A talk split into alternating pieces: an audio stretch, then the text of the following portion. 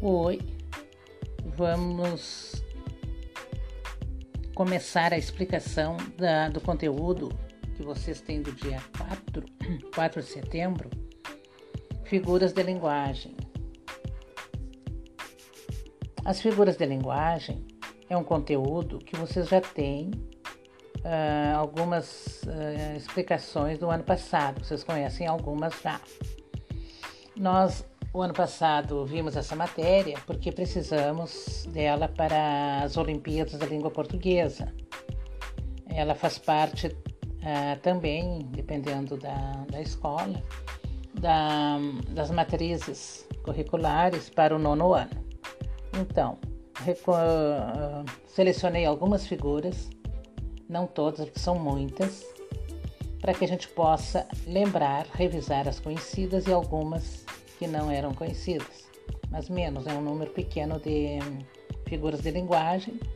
Para dar continuidade, vocês já terem a base que vocês verão novamente esse conteúdo no ensino médio.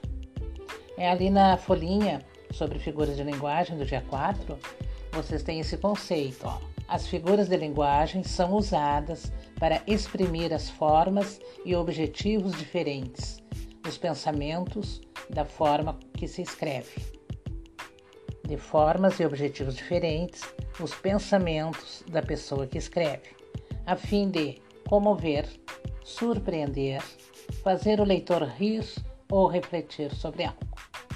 Então, as figuras de linguagem é uma forma diferente de expressar ideias que já, foram, já são expressas de outra maneira, da maneira mais convencional. Tá? Então, na figura de linguagem, as palavras uh, são usadas de forma um tanto modificadas ou de um estilo que chame atenção, como nós vamos ver a seguinte, uh, nos seguintes exemplos. Veremos separadamente as figuras de linguagem mais usadas na comunicação. Temos ali, em primeiro lugar, antítese. Antítese.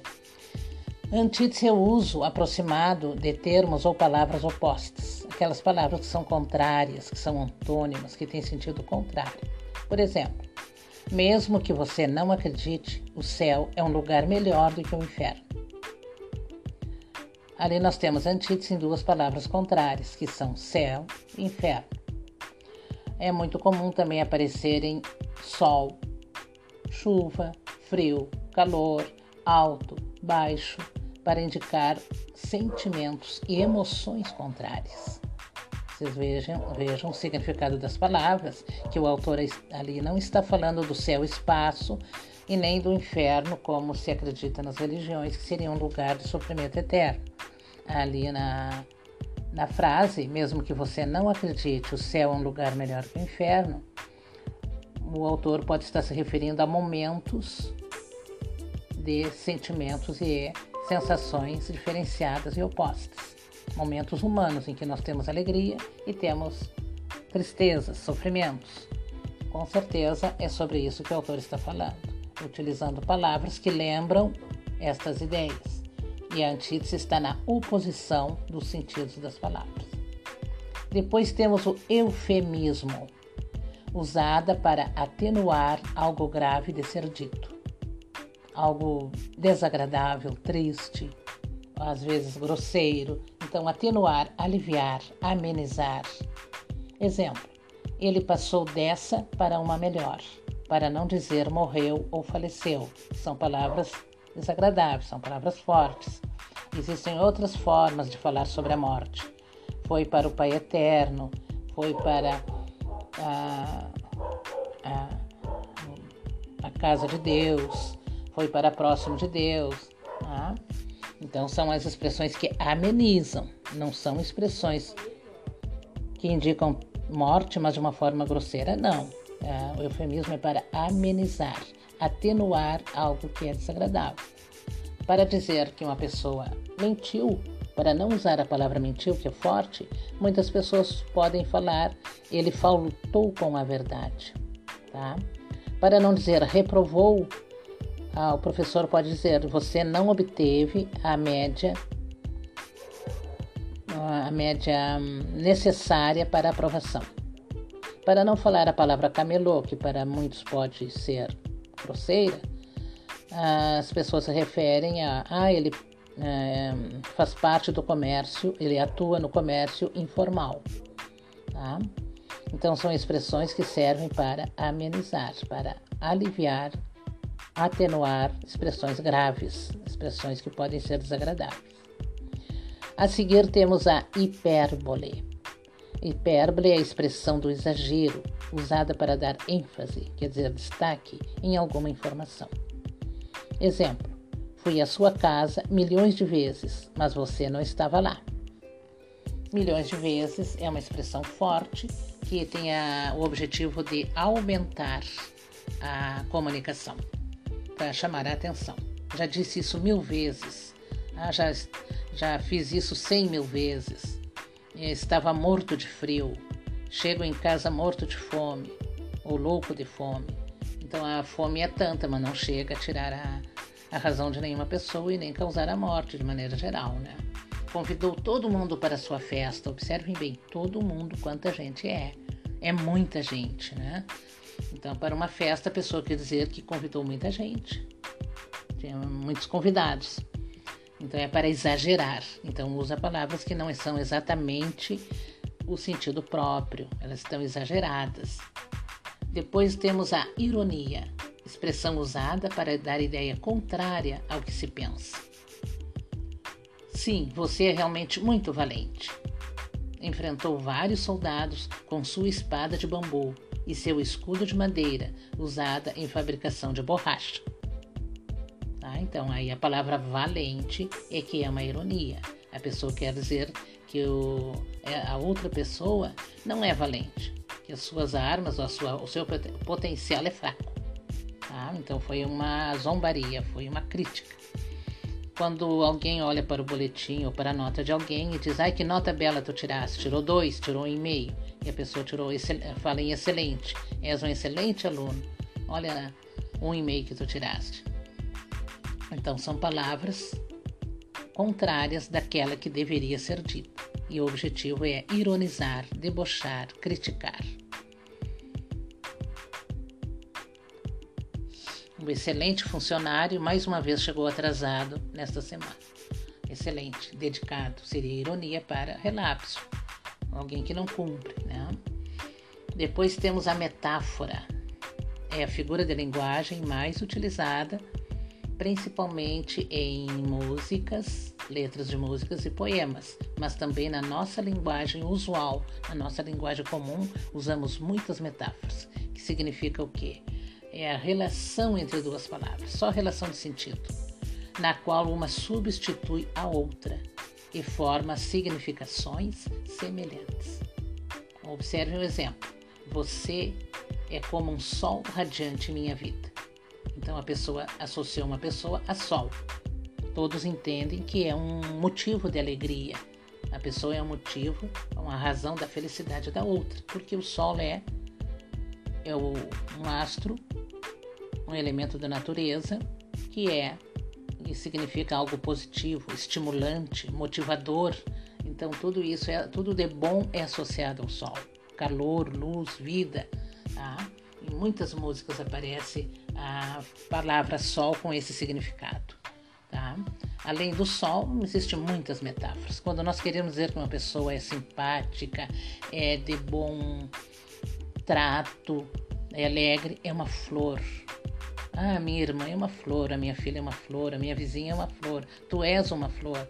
Um anjo também, né? A palavra anjo tem esse mesmo significado, mais relacionado à bondade, né? Desprendimento. Alguém que quer sempre auxiliar. Ah, só encontrou espinhos em seu caminho. A palavra espinhos, nós sabemos que o significado real de espinho é uma parte da planta que tem, que é pontiagudo e fere, né? Quando se diz que a pessoa só encontrou espinhos, só encontrou coisas negativas, sofrimentos, tá? Então, entre o sofrimento, sentimento, sofrimento e espinho, na realidade não há nada comum, só há em termos de associação de ideias. O sofrimento é ruim, o espinho é ruim, só encontrou pedras no seu caminho. Nós, quando batemos com o um pé na pedra, sabemos que não é nada positivo. Então, nesse caso, a pessoa só encontrou dificuldades em seu caminho. Então a metáfora está na palavra que está fora do seu lugar real. Na realidade, a pedra não é sofrimento, mas é associada ao sofrimento. Então a metáfora é uma associação de ideias. Tá? E é muito comum nas letras, nas poesias e na nossa comunicação diária. Usamos muitas metáforas. Tá? Ah, ele tem um bom coração, mas ele é cardíaco. Ele é hipertenso. Como é que ele tem um bom coração? A pessoa está dizendo que é uma pessoa de bons sentimentos. A, nós, a maioria de nós associamos a, os sentimentos ao órgão coração. Tanto é que esse, a figura do coração, hum, em muitos lugares, como cartões e hum, na internet, representa amizade, afeto, porque existe esta associação. Personificação ou prosopopeia acontece quando animais ou seres inanimados recebem atribuições humanas. É quando damos características humanas e dos animais para os seres inanimados. Ah, aqui está o exemplo. Ó. A xícara falou para o bule. Falou, né? O verbo falar é humano e não da xícara. O que aconteceu? Por que esse bico desse tamanho? Ah, também nós temos ah, prosopopeia em muitas outras ah, situações. Por exemplo, o, o vento uiva lá fora, a chuva chorou toda noite na calçada, tá? Então, as ações de chorar e uivar não são próprias de elementos naturais como chuva e vento. Isso são características dos seres vivos, seres animados, que produzem sensações, né? movimentos, uh, comunicações seus sentimentos. Então, isso chama-se personificação ou prosopopeia. É muito também usado. Tá? As ondas beijam a praia. Significa que a onda bate na pedra, na praia, aliás, como se fosse um beijo. Então é uma associação também, só que é uma associação de uma outra forma, dando características humanas e dos animais para os seres que não são humanos. Depois temos, por fim, o pleonasmo. O pleonasmo são palavras desnecessárias, redundantes, quer dizer, repetidas, usadas para reforçar uma ideia. Nós temos no exemplo é um verso de um soneto de Vinícius de Moraes: E rir meu riso e derramar meu pranto, para reforçar a intensidade dos sentimentos. Aqui o autor mostra até uma antítese, né? Rir meu riso seria rir muito, estar alegre. E o pranto significa choro. A palavra pranto significa choro, lágrimas. Tá?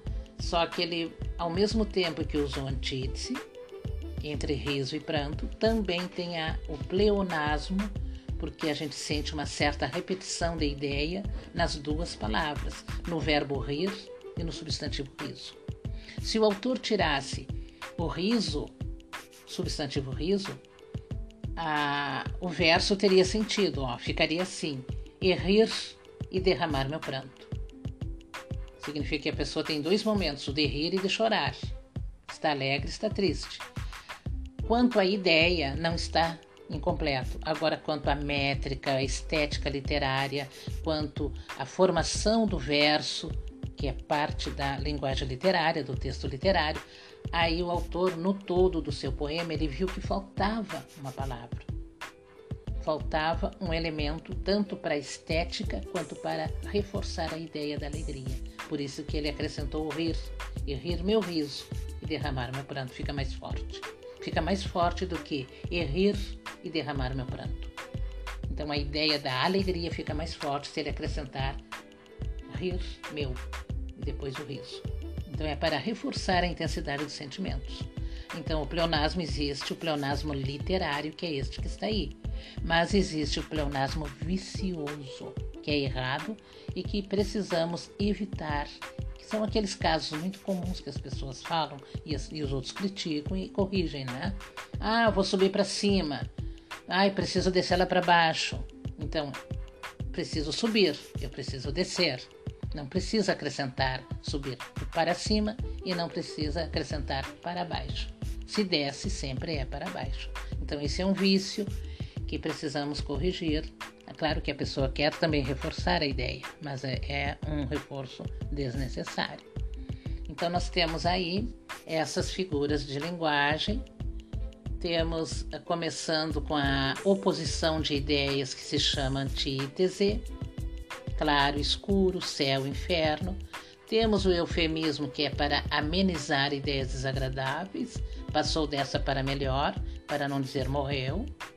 Temos a hipérbole, que é o exagero, tá? veio todo mundo para a festa. Tá?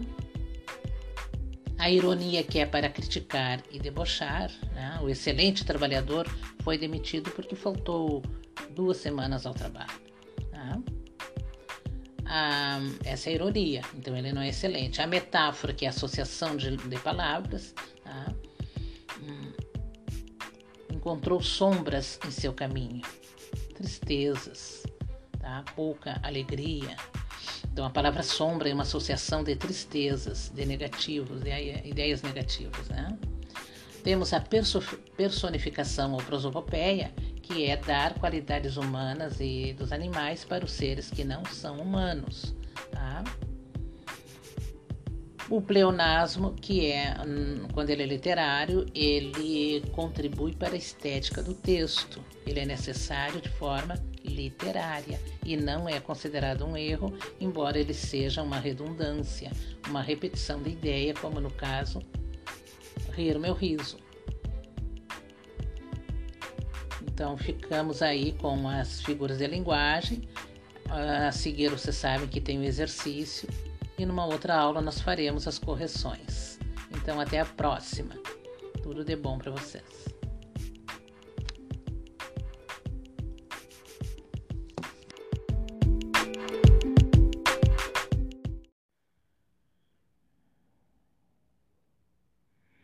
Bom dia. Vamos falar hoje sobre a poesia gaúcha, poesia tradicionalista, que faz parte da cultura e tradicionalismo do Rio Grande do Sul. Temos vários poetas, autores de belas poesias, como Dimas Costa, Jaime Caetano Brown, hum, Carlos Uhum. Luiz Coronel, Altair Job de Borba e muitos outros.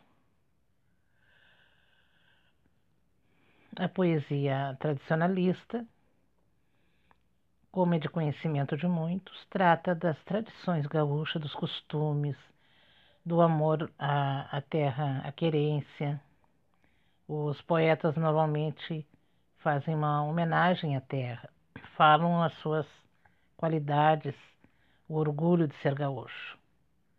Então nós vamos ter aqui hoje na aula de hoje várias poesias e ou trechos, não tenho, não coloquei completo, senão ficaria muito texto, muito conteúdo. Então vamos ver aqui nessas poesias que temos para ler hoje o relato das nossas tradições pela autoria destes poetas. Bom dia, este é o áudio para a aula do dia 22, é amanhã 22, né? 22 de setembro, que trata da poesia gaúcha, da poesia tradicionalista. A nossa poesia, a poesia gaúcha, trata da exaltação e homenagem ao Rio Grande do Sul, ao Estado, às suas tradições, ao gaúcho, a prenda, os costumes, as danças, a música. A nossa cultura é uma cultura muito rica, então tem muito assunto para tratar. E a poesia é um, um dos elementos culturais que valorizam ainda mais a nossa terra. Temos vários poetas gaúchos Paixão Cortes, Dimas Costa, Jaime Caetano Brown, Luiz Coronel, Altair Borba e tantos outros. Então vamos conhecer alguns trechos e observar o que, que se fala da nossa terra nessas, nesses poemas, nessas poesias.